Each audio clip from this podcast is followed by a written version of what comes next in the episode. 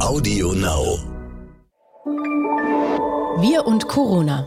Die wichtigsten Informationen zum Virus. Nachrichten, Experten, Leben im Alltag. Hallo und herzlich willkommen zu dem abendlichen Corona-Update des Stern in Kooperation mit RTL. Ich bin Florian Güsken, Reporter für Wirtschaft und Politik und begleite Sie hier in der nächsten halben Stunde. Es ist ja gerade viel die Rede davon, dass diese Krise auch Chancen schafft.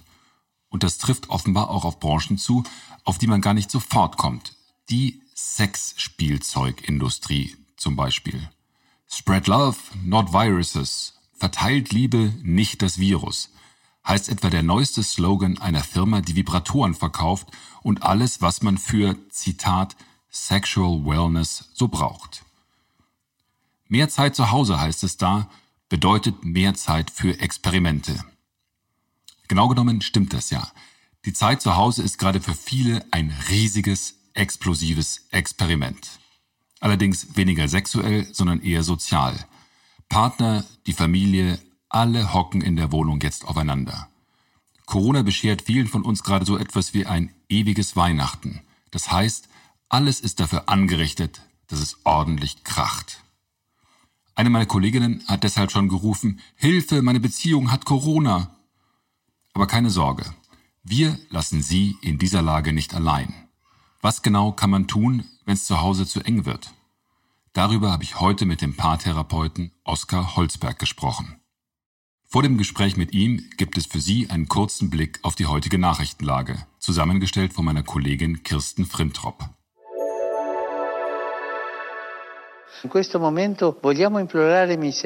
In diesem Moment wollen wir um Gnade für die Menschheit bitten, die von der Coronavirus-Pandemie schwer getroffen wurde. Wir tun es gemeinsam, Christen jeder Kirche und Gemeinschaft, jeden Alters, jeder Sprache und jeder Nation.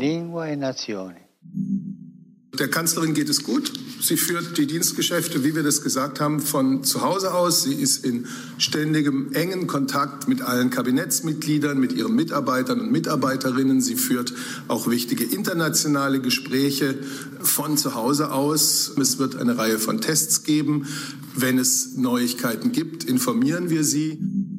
Wir müssen jetzt erst einmal sehen, wie die Dynamik äh, sich entwickelt, wie die Infektionszahlen sich entwickeln, wie es sich auch in den Intensivstationen entwickelt. Wir haben jetzt etwa 1000 äh, Patienten mit Corona in den Intensivstationen in Deutschland. Äh, das ist eine Zahl, mit der das Gesundheitssystem noch umgehen kann. Wir können aber eben noch nicht abschließend sagen, wie die Dynamik und die Entwicklung in den nächsten Tagen sein wird. Das waren Papst Franziskus, Regierungssprecher Steffen Seibert und Gesundheitsminister Jens Spahn. Das Robert Koch Institut kann noch nicht abschätzen, wie sich die Lage weiterentwickeln wird. Wichtig heute, die Fallzahlen steigen weiter. In den letzten 24 Stunden gab es über 4100 Neuinfizierte in Deutschland. Seit zwei Tagen gibt es nun das Hilfsprogramm für deutsche Unternehmen. Seitdem sind bei der staatlichen Förderbank KfW Kreditanträge von mehr als drei Milliarden Euro eingegangen. Auch bei den Banken rufen immer mehr Firmen an, weil sie durch die Corona-Krise finanzielle Schwierigkeiten haben und dringend Geld brauchen. Die Abiturprüfungen in diesem Jahr sollen wie geplant stattfinden. Das hat die Kultusministerkonferenz beschlossen. Dazu wird es in allen Bundesländern klare Vorgaben für die Prüflinge geben. Deren Gesundheit steht dabei weiter an erster Stelle. Was, wenn die Corona-Krise plötzlich auch zur Beziehungskrise wird? Was für Strategien gibt es, mit dem Partner oder der Partnerin auch nur halbwegs friedlich und vielleicht sogar liebevoll durch die Zeit zu Hause zu kommen? Und was belebt die Beziehung vielleicht sogar? Darüber spreche ich jetzt mit dem Hamburger Paartherapeuten Oskar Holzberg. In seiner Kolumne in der Zeitschrift Brigitte beschäftigt er sich regelmäßig mit allen Fragen des Zusammenseins. Hallo, Herr Holzberg. Hallo, Herr Güske. Eine meiner Kolleginnen hat vorgeschlagen, dass wir ein Stück schreiben müssten mit der Überschrift Hilfe, meine Beziehung hat Corona. Wie gefährlich ist die Corona-Krise für die Liebe in Deutschland? Naja, die Liebe hat bis jetzt noch alles überlebt und hat es immer schon schwer. Aber wenn Sie an Beziehungen denken, dann wird es natürlich schwierig werden. Vor allen Dingen in den Beziehungen, die sowieso schon angegriffen sind, wo schon viel Stress ist, wo die Partner schon genervt voneinander sind, wo sie vielleicht schon in Beratung sind, vor Trennung stehen, was immer. Und wenn sie dann so aufeinander bezogen leben müssen, ohne große Möglichkeiten dem auszuweichen, dann ist das so ein bisschen, als wenn man sie in einen Drucktopf setzen würde, äh, wo die Konflikte natürlich dann hochkochen. Halb Deutschland hockt ja jetzt im Homeoffice aufeinander. Das heißt, diese Konflikte, von denen Sie gerade sprechen, werden zugespitzt. Ähm, was sind denn das für typische Konflikte, die in so einer Situation dann aufbrechen? Naja, ich glaube, das Wichtigste ist einfach, dass man sieht, dass die Eskalation in Paaren immer das Gefährliche ist. Das heißt, es gibt natürlich das Bedürfnis, im Kontakt zu sein, in einer guten Verbindung zu sein. Die kann jetzt aus vielen Gründen gestört sein. Und dann kommt es meistens dazu, dass sich ein Partner eher zurückzieht, versucht, das klein zu halten, dem ausweicht, das überflüssig findet, sich darauf einzulassen. Der andere findet das nicht und versucht dann zu sagen, komm, wir müssen darüber reden, ich bin genervt davon, wieso machen wir nichts miteinander, all diese Dinge. Und dann passiert die Eskalation, das heißt, je mehr der eine das tut, desto mehr tut der andere das. Und das steigert sich einfach. Und das können wir natürlich uns jetzt vorstellen, was weiß ich. Es gibt meinetwegen den Konflikt, dass ein Partner das Gefühl hat, der andere macht sowieso zu wenig im Haushalt und das wird er an irgendwelchen Stellen dann wieder treffen und wird sagen, hey, komm, jetzt reicht's mir aber. Und der andere wird sich angegriffen fühlen, wird sich verteidigen, wird das Gefühl haben, du meckerst sowieso immer nur an mir rum. Und schon haben wir wieder so eine Eskalation. Und dann kann eben keiner rausgehen, dann kann keiner in die Kneipe gehen, kann keiner in die Muckibude gehen oder ins Kino sich mit Freunden treffen und das irgendwie loswerden. Vielleicht geht gerade noch joggen. Aber das wird dazu führen, dass die Konflikte dann hochkochen. Sie nennen das Drucktopf-Situation. Alle hocken aufeinander, die ganze Familie ist beieinander. Ja, wenn, Aber was mache ich denn in so einer Situation? Wenn Kinder noch da sind, was, ist es natürlich noch schwieriger, ne? wahrscheinlich. Also dann könnten ja auch noch die, die Konflikte, die man vielleicht hat über die Erziehung, wo man sich uneinig ist, das wird ja dann alles, was vielleicht sonst gar nicht oder nur am Wochenende zu sehen ist, dann überdeutlich. Gut, was macht man in so einer Situation? Wichtig ist es erstmal zu sehen, okay, wir sind jetzt auf diese Situation angewiesen, wir haben keine große andere Chance und äh, wir müssen dazu beitragen, dass uns das hier nicht um die Ohren fliegt. Das heißt, man könnte mhm. Absprachen treffen und sagen, komm, versuchen wir das mal draußen vorzulassen. Sie meinen jetzt Absprachen wie du spülst, ich bringe die Wäsche runter? Ja, das wären konkrete Absprachen, Absprachen, aber es könnte ja auch sein, dass wir sagen, okay, komm, also diesen Konflikt können wir jetzt, den wir jetzt haben, dass ich mich von dir nicht geachtet fühle oder nicht geliebt fühle, den werden wir jetzt nicht austragen können. Ich glaube aber, dass mhm. das dich gehen wird, dass diese Gefühle gerade dann nach oben kommen, gerade nach vorne drängen. Und dann muss man sehen, mhm. dass man die Spannung und die Erregung unten hält. Also es gibt so eine Regel, dass man sagt, wenn der Puls über 100 geht, dann macht es keinen Sinn mehr, miteinander im Diskurs, im Gespräch zu sein, dann sollte man auseinandergehen. Das heißt, Paare müssen konkret, konkret den Raum verlassen, oder? Ja, das erste wäre zu gucken, ob es irgendeine Möglichkeit gibt, ob ich irgendwas kenne und weiß, wie ich mich selber beruhigen kann ob ich mhm. irgendwas darüber weiß, wie ich den anderen beruhigen kann. Wenn das noch geht, kann man sich auch hinsetzen und sagen, okay, lass mich sagen, was mich, glaube ich, am meisten jetzt aufregt. Oder sag du mir, wie du mich am meisten aufregen kannst. Und dann tu das bitte nicht. Und ich sag dir, wie, wie es umgekehrt ist. Wenn es dann doch zu äh, so Streitigkeiten kommt, dann ist natürlich genau das, was Sie sagen, eine Möglichkeit. Raus aus der Situation. Da gibt es aber eine wichtige Regel bei wenn man dann im Streit ist und einer geht einfach raus, ist der andere natürlich erst recht ganz empört und fühlt sich ausgeliefert. Mhm. Da muss man sagen, okay, komm, in einer Stunde, ja, sprechen wir weiter oder in zwei Stunden. Man muss dann sagen, jetzt nicht, aber dann machen wir es.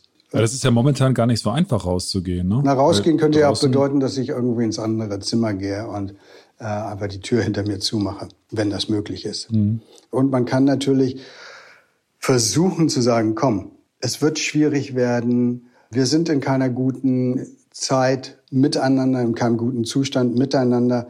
Wir brauchen irgendwie den Austausch. Lass es uns einfach als Verabredung sozusagen machen, dass wir sagen, wir treffen uns jeden Abend um 18.30 Uhr und dann sprechen wir eine halbe Stunde miteinander, wo ich immer mhm. empfehlen würde, dass man dann nicht wieder in eine Diskussion kommt, sondern dass man dann die Zeit aufteilt. Jeder hat die Hälfte der Zeit Zeit, um zu sprechen und kann in der Zeit über das sprechen, was ihn beschäftigt hat, vielleicht auch was ihn genervt hat, wie es ihm geht in der Beziehung, in dieser ganzen Situation. Und der andere hört wirklich nur zu. Und dann wechselt man mhm. und dann nachher kann man zu einem anderen Zeitpunkt vielleicht auch nochmal gemeinsam drüber sprechen. Aber dass es so einen Ort gibt, wo quasi ein bisschen Druck abgelassen werden kann, heißt ja nicht, dass man sich da gegenseitig anschreit, heißt ja nur, dass man die Möglichkeit hat, sich zu äußern. Aber drüber sprechen, so nervig das auch manchmal sein kann, ist immer noch mit die beste Möglichkeit, in einer Partnerschaft eine gute Atmosphäre herzustellen.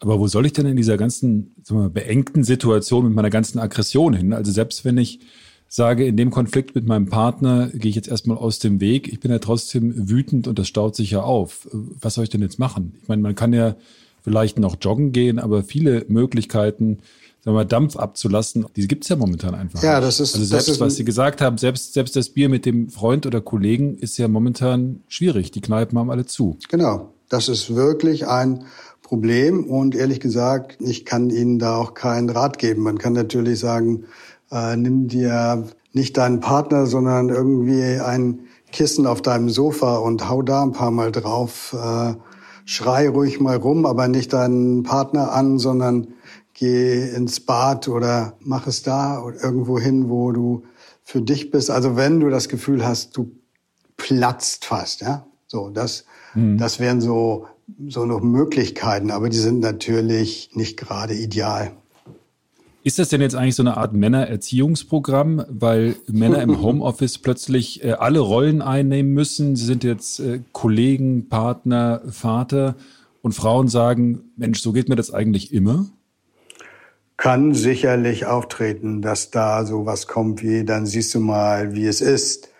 Kommt drauf die Beziehung an. Ich meine, viele Männer nehmen ja auch oder Väter nehmen ja auch schon an der Erziehung gut teil. Da wird es immer Ungleichheiten geben. Und das sind natürlich Dinge, wenn Sie das so ansprechen, wo man dann schon wieder sehen kann, keine gute Idee, das in so einer Situation anzusprechen. Vielleicht kann man ja warten, mhm. bis wir da wieder raus sind und dann sagen, Mensch, wie ist es dir da eigentlich ergangen? Guck mal, das so geht es mir immer. Äh, Finde ich toll, dass da eine Chance war, zu sagen, guck mal, das sind meine Gefühle auch oder mein Erleben und du bist vielleicht jetzt näher dran und vielleicht hat es ja auch was Gutes. Gibt es denn eine typisch weibliche Art, an solche Konflikte auch in Enge umzugehen oder ist das eigentlich Quatsch und das ist alles genderneutral? Ähm, ich bin kein großer Freund zu sagen, Männer sind so und Frauen sind so. Natürlich gibt es mhm. Tendenzen, einfach weil wir ja wissen, dass wir auch schon von ersten Tag an unsere Kinder unterschiedlich erziehen. Und insofern sind es sicherlich häufiger die Männer, allein weil sie mit ihren Aggressionen schneller hochschießen, dass die sich eher zurückziehen, weil sie sich im Grunde selbst beruhigt halten wollen, dass sie es nicht so gewohnt sind, sich über emotionale Belange auszutauschen, so dass sie eher diejenigen sind, die sich zurückziehen und die Frauen sie dann vermissen. Und das sind dann die ganzen Vorwürfe, die wir kennen. Wir verbringen viel zu viel Zeit miteinander. Ich weiß gar nicht, was mit dir innerlich los ist. Ich glaube, du bist überhaupt nicht an mir interessiert und so weiter. Sie sind ja wahrscheinlich jetzt in dieser Phase äh, auch ein gefragter Mann, weil wenn jetzt diese ganzen Beziehungsprobleme auftreten, was braucht man? Man braucht einen Therapeuten. Wie machen Sie das denn jetzt konkret in der Krise? Bieten Sie jetzt auch Therapiesitzungen per Skype an oder wie läuft das dann? ganz unterschiedlich, aber wir haben alle angefangen und es ist jetzt auch sozusagen offiziell erlaubt, die Therapien per Video zu machen. Da gibt es sogenannte sichere Anbieter, die wir da benutzen, also wo die datenrechtlichen Belange gesichert sein sollen. Wie sicher das Internet ist, das überlasse ich anderen. Aber jedenfalls, das, die Möglichkeit gibt es und ich habe angefangen, das meinen Klienten auch anzubieten weiß noch nicht genau, wie die Resonanz ist. Ich bin aber auch noch bereit, in der Praxis zu arbeiten und äh, mit den entsprechenden Abstands- und Hygieneregeln dort Therapie zu machen. nicht nur die Partnerschaften sind ja im, im Stresstest, dass man sagt, also das geht jetzt um die Beziehung und wie lange diese Beziehung geht, sondern es geht da auch tatsächlich um, sagen wir mal, handfestere Fragen. Denn die Fitnessstudios sind jetzt zu, wir haben schon darüber gesprochen. Es wird immer schwerer, Dampf abzulassen. Haben Sie denn Sorge, dass da die, die häusliche Gewalt auch zunimmt? Ja, absolut. Also ich meine, es gibt so Zahlen aus oder so Hinweise aus der Provinz, äh, in der das Virus besonders äh, gewütet hat und die besonders lange unter Quarantäne war und noch immer ist in, in China. Und da kam es vermehrt zu Scheidungen. Und es gab auch Berichte von Frauengruppen, äh, die sagten, ja, die häusliche Gewalt hat da immens zugenommen. Mhm. Das ist ja keine einfache Situation, auch wenn ich als Frau jetzt möglicherweise, möglicherweise Opfer von häuslicher Gewalt werde ähm, draußen ist das Virus, drin ist mein Mann, der möglicherweise gewalttätig wird. Äh, was kann ich denn dann tun? Weil zum Nachbarn zu gehen ist ja auch nicht mehr ganz so einfach. Es ist nicht mehr ganz so einfach und natürlich ist jetzt wahrscheinlich auch in den Beziehungen, Familien, wo die Gewalt sowieso gefürchtet wird, ist natürlich die Spannung allein deshalb jetzt schon groß. Dann sollte er sich erstmal an die entsprechenden Stellen, die man auch Frauenhäuser mhm. und so weiter, die man telefonisch erreichen kann, was die dann empfehlen. Oder wenn es akut ist, dann würde ich auch denken, gut, nehmen Sie den Schal und äh, binden Sie sich den vor den Mund, wenn Sie keinen Mundschutz haben und klingeln Sie beim Nachbarn und machen Sie deutlich, dass Sie und Ihre Kinder oder wer auch immer in der Situation akut in Gefahr sind und dass da was passieren muss.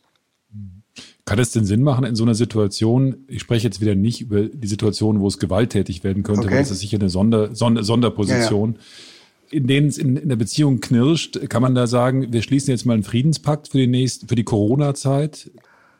Was Menschen dann tun können, das habe ich ja vorhin schon gesagt, wäre zum Beispiel zu sagen, komm, lass uns immer mal fest verabredet einfach darüber reden, wie es uns miteinander geht. Mhm. Oder jeder schreibt irgendwie auf, was in ihm vorgeht und man tauscht es da aus. Oder man, wenn man merkt, es wird zu hart, dass man wirklich sagt, komm, bitte red jetzt auch mal mit jemand anderem darüber. Ja, man kann ja Freunde anrufen, äh, vielleicht auch den eigenen Therapeuten, wenn man einen hat. Man kann irgendwo äh, sich nach außen wenden, so dass nicht alles in der Beziehung bleibt. Das würde ich sowieso denken. Das ist, wir, wir rücken ja sogar, denke ich, in gewisser Weise näher an unsere Freunde und Familie ran. Also die sollten wir dann auch nutzen, wenn es belastende Situationen gibt nicht, dass wir sie dem Partner dann vorhalten und sagen, ja, siehst du hier, Erna hat auch gesagt, weil das geht wieder schief. Die WhatsApp-Gruppe hat beraten. Ja, die genau. Meine ganze Frau hat entschieden, sagt, dass ja. du dich falsch verhalten ja, hast. Ja, genau. Wir haben abgestimmt und 3 zu 1, du bist ein Arsch. und das geht natürlich schief. Ja, genau. Aber man, aber es geht um die eigene Entlastung. Es geht darum, nicht da äh, sich eine Rücken Unterstützung zu holen und dann zurückzugehen und den anderen in die Pfanne zu hauen, sondern es geht darum, dass man eine Möglichkeit hat, das zu verarbeiten, darüber zu sprechen, dass nicht alles im Paar bleibt. Mhm. Kann denn, Sie sprachen ja das vorhin schon an, kann diese Situation denn auch was Gutes mit sich bringen? Äh, alle reden ja gerade davon, dass diese Krise, ach, so wahnsinnig viele Chancen bietet und uns alle auch vorwärts bringen kann. Trifft das denn auch auf Beziehungen zu, dass man sagt, Mensch, die Corona-Zeit, da haben wir uns endlich mal ausgesprochen, haben alle Probleme gelöst, die wir seit Jahren schon mit uns rumgetragen haben. naja, ich glaube, das ist so ein bisschen unser Zeitgeist, dass äh, wir natürlich so gelernt haben, Fehler sind wichtig und Scheitern bringt uns voran und äh, wenn wir verlieren, dann greifen wir nur erst recht nochmal an. Ähm, nein, es ist einfach eine schwierige Situation. Es wird sicher auch gute Dinge geben, weil ich denke, dass viele Familien ja viel zu wenig Zeit miteinander haben, äh, dass Paare auch mal wirklich Zeit miteinander haben, dass sie mal Themen angehen können, die sie lange haben liegen lassen, dass sie mhm. äh, ihre Wohnsituation mal aufräumen können und auch ihre Paarsituation mal aufräumen können. Das kann es alles geben. Und ich denke, Paare, die vielleicht gut miteinander sind, die können ja, haben ja jetzt vielleicht lange Zeit, um ihre Sexualität zu erforschen und auszubauen. Also es kann ja doch auch Nähe daraus entstehen, die durchaus positiv ist. Glauben Sie denn, dass wir jetzt in neun Monaten dann einen richtigen Babyboom erleben werden oder glauben Sie eher, dass die Scheidungen boomen werden? Ich habe gerade gelesen, ja, ich habe gerade gelesen, dass diese immer behauptete Babyboom, zum Beispiel als damals in New York für längere Zeit der Strom ausfiel, dass das gar nicht stimmt. Da sind nicht viele neue Babys entstanden. Und ich glaube das jetzt auch nicht. Ich glaube eher, dass die Scheidungsraten steigen werden, und zwar aus einem Grund, wenn es sowieso schon schwer ist in der Beziehung und man es kaum aushält und man dann in einer Situation ist, wo man gezwungen ist, es auszuhalten, dann steigert sich mhm. das einfach. Und dann ist natürlich auch die Idee, wenn das hier mal alles vorbei ist, ja, dann ist mein erster Gang zum Scheidungsanwalt, ist sozusagen wie eine Rettungsfantasie man fühlt sich dem Ganzen nicht so ausgeliefert in der Situation, sondern es gibt zumindest noch so was wie ein, eine Hoffnung, einen Gedanken, der einen hochhält. Ich bin gespannt, wie sich das entwickelt. Vielleicht äh, gibt es Sinn, wenn wir uns in ein paar Monaten, vielleicht in neun oder zehn Monaten spätestens nochmal drüber unterhalten, wie die Auswirkungen sind, ob es mehr Babys gibt oder ob bei Ihnen die Klienten jetzt Sturm laufen und Sie sich vor Anfragen nach dieser Krise gar nicht mehr retten können, weil die Paare Beratung brauchen. Erstmal vielen, vielen Dank für das Gespräch. Ähm, Bitte gerne. Ich finde das sehr instruktiv und wünsche Ihnen auf jeden Fall noch einen schönen Abend und vielleicht bis demnächst. Wünsche ich Ihnen auch und wie wir jetzt alle sagen, bleiben Sie gesund. Vielen Dank. Tschüss. Heute hören wir die sehr schöne Geschichte von Boris aus Hamburg. Er ist 45 und hat Nachbarschaftshilfe geleistet. Allerdings nicht ganz so, wie er sich das ursprünglich vorgestellt hatte. Ich habe meiner 81-jährigen Nachbarin vor ein paar Tagen angeboten, während der Corona-Krise für sie einkaufen zu gehen. Das fand sie toll und hat direkt was bei mir bestellt. Und zwar nicht Butter, Mehl, Brot, Salz, Nudeln oder Klopapier, sondern schlicht vier Kisten Grauburgunder vom Aldi. Da sage ich mal, das sind klare Prioritäten. Machen Sie mit, rufen Sie an unter der Nummer 0170 189 3847. Highlight des Tages. Zusammenhalten, das ist in diesen Tagen wohl das Wichtigste. Kontakt halten ohne Körperkontakt, Verbindungen schaffen übers Telefon, über Skype, über WhatsApp und die sozialen Medien. Oder ganz einfach analog, über den Balkon oder das Fenster. Da sind im ganzen Land tolle Aktionen am Start. Die einen klatschen zur selben Uhrzeit, für alle Ärzte und Pfleger, andere singen gemeinsam, wieder andere stellen schlicht Kerzen auf die Fensterbank. Jetzt ist eine schöne neue Aktion dazugekommen, davon berichtet uns Ivy. Sie macht den Kinderpodcast Giolino Spezial extra zur Corona-Krise. Damit wir allen zeigen können, dass wir nicht alleine sind, haben wir gedacht, wir zeigen Herz wo auch immer die Menschen sind, ob im Norden, Süden, Westen oder Osten. Wir wollen, dass wir Solidarität zeigen. Und wie können wir das besser machen als mit einem Herz? Das Zeichen der Liebe, könnte man so sagen. Und haben die Menschen und Kinder und Erwachsenen und alle eigentlich dazu aufgerufen, Herzen zu basteln und sie in ihre Fenster zu hängen, damit die Nachbarn und Freunde sehen können, dass wir da sind. Und die Rückmeldungen sind auch so schön. Also die Leute sind wirklich sehr erfinderisch. Manche basteln aus alten Zeitungen ein Herz. Manche nehmen Post-its. Manche haben noch irgendwo ein Herz rumliegen, das sie sowieso noch als Dekoobjekt irgendwie zu Hause haben und haben das ins Fenster gehangen. Es ist so schön zu sehen, dass wir nicht alleine sind. Und ich würde mich freuen, wenn das noch mehr Menschen machen würden. Dass man durch die Straßen geht und von Herzen überschwemmt wird. Die Bilder von der Aktion also die ganzen tollen Herzen, ob groß oder klein, die sammeln wir dann auf unseren Social-Media-Kanälen von Geolino oder auf unserer Webseite geolino.de. Da haben wir eine Bildergalerie gestartet, die ist auch wirklich total schön anzuschauen. Also macht mit und danke, dass ihr auch so einen tollen Podcast macht. So, Jetzt haben wir viel darüber gehört, wie Menschen einander Gutes tun. Das ist auch, finde ich, eine ziemlich gute Vorgabe für das ganz große Experiment zu Hause. Was auch immer Sie dort jetzt mit Ihrem Partner oder in Ihrer Familie tun, machen Sie es friedlich. In diesem Sinn, einen schönen Abend und bis morgen. Dieser Podcast ist Teil der Aktion Gemeinsam gegen Corona. Jeden Abend neu, Montag bis Freitag, auf Audio Now und überall, wo es Podcasts gibt. Audio Now.